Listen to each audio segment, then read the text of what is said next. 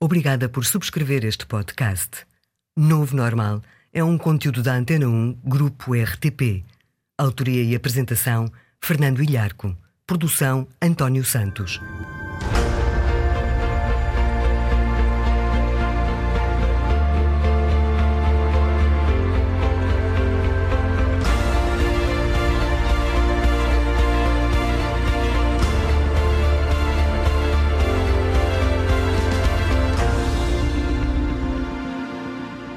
Ora viva! Hoje sobre o que as neurociências nos têm a dizer sobre ganhar mais vezes e conseguir o que se quer. Como ser mais competente, mais capaz e como tirar partido do neuroticismo. Vamos também falar sobre como, de um ponto de vista cerebral, pensar é fazer. Sobre a capacidade do cérebro mudar e mudar ao dia. Sobre a mielina, uma massa branca das fibras nervosas no cérebro que competitivamente valoro e ainda sobre como vencer uma vez. Facilita vencer mais uma e outra vez. E o que é que as ligações neurais têm a ver com isso? O Novo Normal, de Fernando Ilharco. O conhecimento melhora com a prática. Porquê? Porque a prática gera novas e mais precisas conexões neurais. A prática, seja jogar futebol, ténis ou qualquer atividade técnica específica, a prática assenta no estabelecer de novas ligações cerebrais, conexões neurais iniciadas, repetidas, afinadas de facto na realidade material do nosso dia a dia ou apenas na realidade mental. A prática dirigida a um objetivo é chave para as estruturas cerebrais. Estruturar bem o que fazemos, ter objetivos e melhorar é crítico para desenvolver novas e mais precisas ligações neurais, para que o cérebro crie mais mielina, uma massa branca cerebral que aumenta a precisão do que fazemos. Ora, este aumento da precisão, do conhecimento e da perícia no que estamos a fazer pode vir tanto da prática real, no dia a dia, como da prática mental, isto é, pode vir do imaginar, do pensar, do visualizar. Por exemplo, no piano foi descoberto que, ao tocar para dominar uma determinada sequência, as conexões neurais geradas têm sensivelmente o mesmo padrão que as conexões neurais geradas se se pensar em tocar essa mesma sequência. Ou seja, quer se toque piano fisicamente, quer se toque piano mentalmente, o cérebro reage da mesma maneira. De um ponto de vista cerebral, pensar é fazer. Isto explica o uso frequente da técnica de visualização no desporto de alta competição. Antes do salto da corrida, o atleta revê mentalmente os passos que vai dar, o salto que vai fazer. Ele vê o que vai acontecer. E não se trata apenas de aumentar a confiança, porque, de um ponto de vista cerebral, de facto, pensar fazer a corrida ou pensar fazer o salto é de facto fazer a corrida ou saltar. Podemos fazê-lo também antes de uma reunião, antes de um discurso ou antes de uma negociação. Antecipemos mentalmente, tentando ver o que vamos ver de facto quando o fizermos, na primeira pessoa. Visualizar, viver de facto o que vai passar-se. Isto é ganhar conhecimento, é estabelecer novas conexões neurais, é apurá-las e ganhar capacidades. Sermos melhores mentalmente é sermos melhores na realidade. Este é o novo normal. Mais à frente vamos dizer-lhe porque é que vencer uma vez facilita vencer mais e mais vezes. E já a seguir, vamos falar-lhe sobre como o cérebro muda e muda ao dia. O Novo Normal. Podcast exclusivo. Antena 1. Na nova normalidade em que vivemos, das empresas à política, passando pela ciência e tecnologia, muito deixou de ser o que era muito deixou de ser sempre o que era. Uma dessas coisas foi, por exemplo, a personalidade. A ideia de que as pessoas são sempre assim ou sempre assado e que não mudam. Essa ideia acabou. As pessoas podem mudar e mudam ao longo da vida, assim como o cérebro. A velha ideia de que a estrutura do cérebro maduro é fixa, que não muda, sabe-se hoje que não é rigorosa. O cérebro modifica-se ao longo da vida toda, desenvolveu-se para mudar, aceita-se hoje em geral nas neurociências desde a infância que o cérebro se modifica, mas a sua plasticidade de facto continua a vida toda, na aprendizagem e adaptação, na memória, na recuperação de lesões, etc. os avanços cognitivos assentam em alterações nas conexões entre os neurónios. Em geral, as áreas cerebrais que se relacionam com atividades especializadas tendem a crescer. Os taxistas de Londres, por exemplo, os condutores dos famosos Black Caps, os táxis pretos londrinos, possuem mais matéria cinzenta na zona cerebral hipocampos do que o normal das pessoas. Trata-se da zona do cérebro onde a informação espacial complexa é memorizada. Investigação publicada recentemente na revista científica britânica Hippocampus mostra que esta característica é específica dos taxistas londrinos e que começa a surgir ao fim de alguns anos de profissão, aumentando progressivamente. Os condutores de autocarros não a têm e também guiam o dia todo em Londres, na imensa cidade de ruas complicadas, mas ao contrário dos taxistas, os condutores de autocarro fazem sempre o mesmo percurso. E em quanto tempo se conseguem mudanças relevantes no cérebro? Em alguns anos? Meses ou dias? Sim, pode conseguir-se em poucos dias. Por exemplo, sabe-se que na leitura em braille dos cegos, a representação cerebral do dedo que lê aumenta à custa da representação dos outros dedos, que diminui. Uma prática diária de 5 a 6 horas pode levar a mudanças diárias perceptíveis. Na música, por exemplo, no piano, foram registadas mudanças cerebrais diárias. Estas mudanças são tão mais patentes quanto mais o tocar piano ou outra atividade for dirigido, isto é, tenha um objetivo, esteja focado em melhorar. Este é o novo normal e estamos a falar sobre como ganhar mais vezes e como conseguir o que se quer com base nas neurociências. A seguir vou dizer-lhe o que é a mielina, uma massa branca no cérebro que competitivamente pode dizer-se valouro. Num mundo que muda, o novo normal. Parece que o cérebro de Einstein estava cheio dela.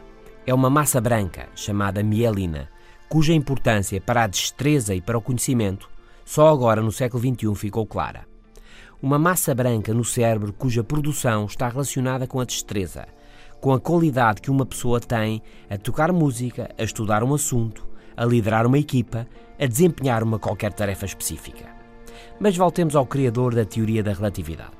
Entre alguns mistérios e outros tantos mal entendidos, o cérebro de Einstein é estudado há décadas. Tem aspectos peculiares e hoje sabe-se que os cérebros são todos ligeiramente diferentes uns dos outros. Mas um desses aspectos peculiares do cérebro de Einstein era uma grande quantidade de matéria branca. Durante décadas não se lhe atribuiu significado especial. Mesmo em 1985, quando descobriu que Einstein tinha mais células gliais, as células que produzem e sustentam a mielina, do que o cérebro de uma pessoa comum, não se lhe deu grande importância. Mas hoje sabe-se que a mielina é chave para a perícia, para se ser verdadeiramente bom naquilo que se faz. Então, pergunta vital, como ter mais e mais mielina? Bem, a mielina rodeia as fibras nervosas e é criada à medida que praticamos, que nos esforçamos e aprendemos. Claro que criamos mais mielina quando somos mais novos, mas cada ação, seja a explicar um assunto, a jogar futebol, a tocar piano, a inventar, é gerada por cadeias de milhares de fibras nervosas que emitem impulsos elétricos. E a mielina, ao rodear, ao envolver essas fibras, torna o sinal elétrico mais forte, mais preciso e mais rápido. O resultado é que explicamos melhor, tocamos melhor, jogamos melhor, inventamos melhor e trabalhamos melhor. Quanto mais espessa é a mielina, melhor somos nós. Mas atenção, não esqueça, para criar mielina é preciso esforçarmos-nos, errar e tentar de novo e melhorar. Não basta apenas praticar descontraídamente. A mielina vem do ampliar capacidades, de corrigir os erros, de aproveitar oportunidades. A mielina, ou seja, as capacidades, o talento, vêm por isso do esforço e das melhorias. Este é o novo normal. Já a seguir, porque é que de um ponto de vista cerebral, um primeiro sucesso facilita um segundo e um terceiro sucesso. O novo normal. Também no FM da Antena 1. Diariamente, às 17h50. Sabem o que ajuda a vencer? Vencer. É isso mesmo. Para vencer é bom já ter vencido. Não dispensa a preparação, o treino, o estudo, a vontade, mas ajuda muito. Quando vencemos um desafio importante, ficamos confiantes e aumenta a certeza de que ganharemos de novo, aumenta a vontade de ganhar outra vez. Um dos títulos de campeão do mundo de boxe, Muhammad Ali ganhou já com 40 anos. E ganhou porque tinha a certeza que ia ganhar. Por que é que tinha a certeza? Porque até ali tinha ganho muito, praticamente tudo. Claro que dali a uns anos, dali a uns tempos, noutro combate, onde também tinha a certeza que ia ganhar, perdeu. Perdeu e acabou a carreira. Tudo tem os seus limites. Mas o que se passa quando ganhamos? A testosterona, a química da confiança sobe nos homens e nas mulheres e sentimos-nos mais capazes. As capacidades cognitivas aumentam, somos mais perspicazes, socialmente mais inteligentes e mais bem dispostos. O sistema nervoso de recompensa dispara e sentimos-nos bem, sentimos-nos realizados. Mas não só. Hoje sabe-se que ganhar cria ligações neurais no cérebro que facilitam que se ganhe outra vez. Caminhos entre os neurónios ligações prontas, prestes a ser disparadas de novo. Por um lado, melhora o sistema de recompensa, do bem-estar e da confiança. Por outro lado, circuitos cerebrais-chave são ativados, estão testados e preparados para uma nova vitória. Ganhar um desafio, mesmo sem ser difícil, torna mais provável ganhar a seguir um novo desafio mesmo mais difícil. Aliás, qualquer vitória ajuda a ganhar de novo, independentemente das atividades. Por isso, quando um dia difícil está prestes a começar, há que ganhar depressa. Bem pela manhã à altura, antes de levar o Manelinho à creche. Ei, Manelinho, então, vai um joguinho de xadrez? Peão, cavalo, ali checkmate e já está, para um dia em grande. Mas no fim de semana, não se esqueça, deixe o Manelinho ganhar. Ele também tem que estar em grande forma para os desafios da creche na semana que aí vem. Somos o novo normal o que as neurociências nos dizem hoje em dia sobre ganhar capacidades e vencer é o tema desta semana. Já a seguir, vamos falar de ser neurótico, de vantagens que o neuroticismo pode ter. Está a ouvir O Novo Normal, um podcast exclusivo Antena 1. Para quem lidera uma organização, uma equipa de trabalho, o melhor é ter profissionais competentes, motivados e bem dispostos, sem dúvida. Mas no dia a dia há de tudo.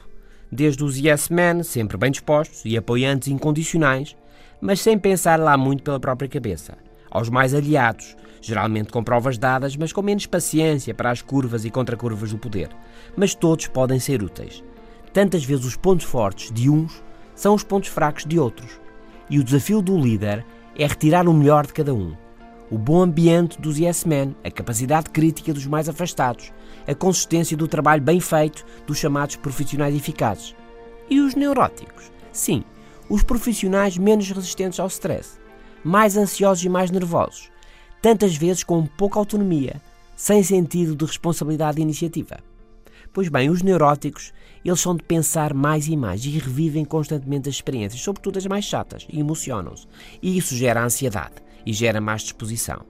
Mas o neuroticismo tem custos, mas também tem benefícios, diz Adam Perkins do King's College, em Londres, num artigo publicado na revista Trends in Cognitive Sciences. Em termos gerais, digamos, o pensar demais, pensar sobre coisas que nós próprios geramos ou inventamos, o chamado self-generated thought, pensamento autogerado, é a origem da mente neurótica e da sua grande sensibilidade. Mas, defende-se no artigo, o pensar demais é também a origem de ideias menos convencionais, que hoje em dia podem ser bem úteis para a inovação na organização. As pessoas neuróticas são ansiosas e têm uma tendência para a depressão, mas esta tendência tem um potencial interessante de gerar a criatividade, comenta Perkins, e esta é a novidade. Há uma relação não apenas entre o neuroticismo e a sensibilidade, mas também entre o neuroticismo e a criatividade. Todos podemos ser mais ou menos neuróticos. O neuroticismo é um polo da personalidade que cada um tem. Por isso, tire partido. Num mundo onde a criatividade é a chave, tire partido do neuroticismo de si e dos outros. Este é o novo normal. Hoje, sobre o que as neurociências nos têm a dizer sobre como ganhar mais vezes e conseguir o que se quer. Como ser mais competente, mais capaz e como tirar partido do neuroticismo. Este é o novo normal. Fernando Ilharco. Até para a semana.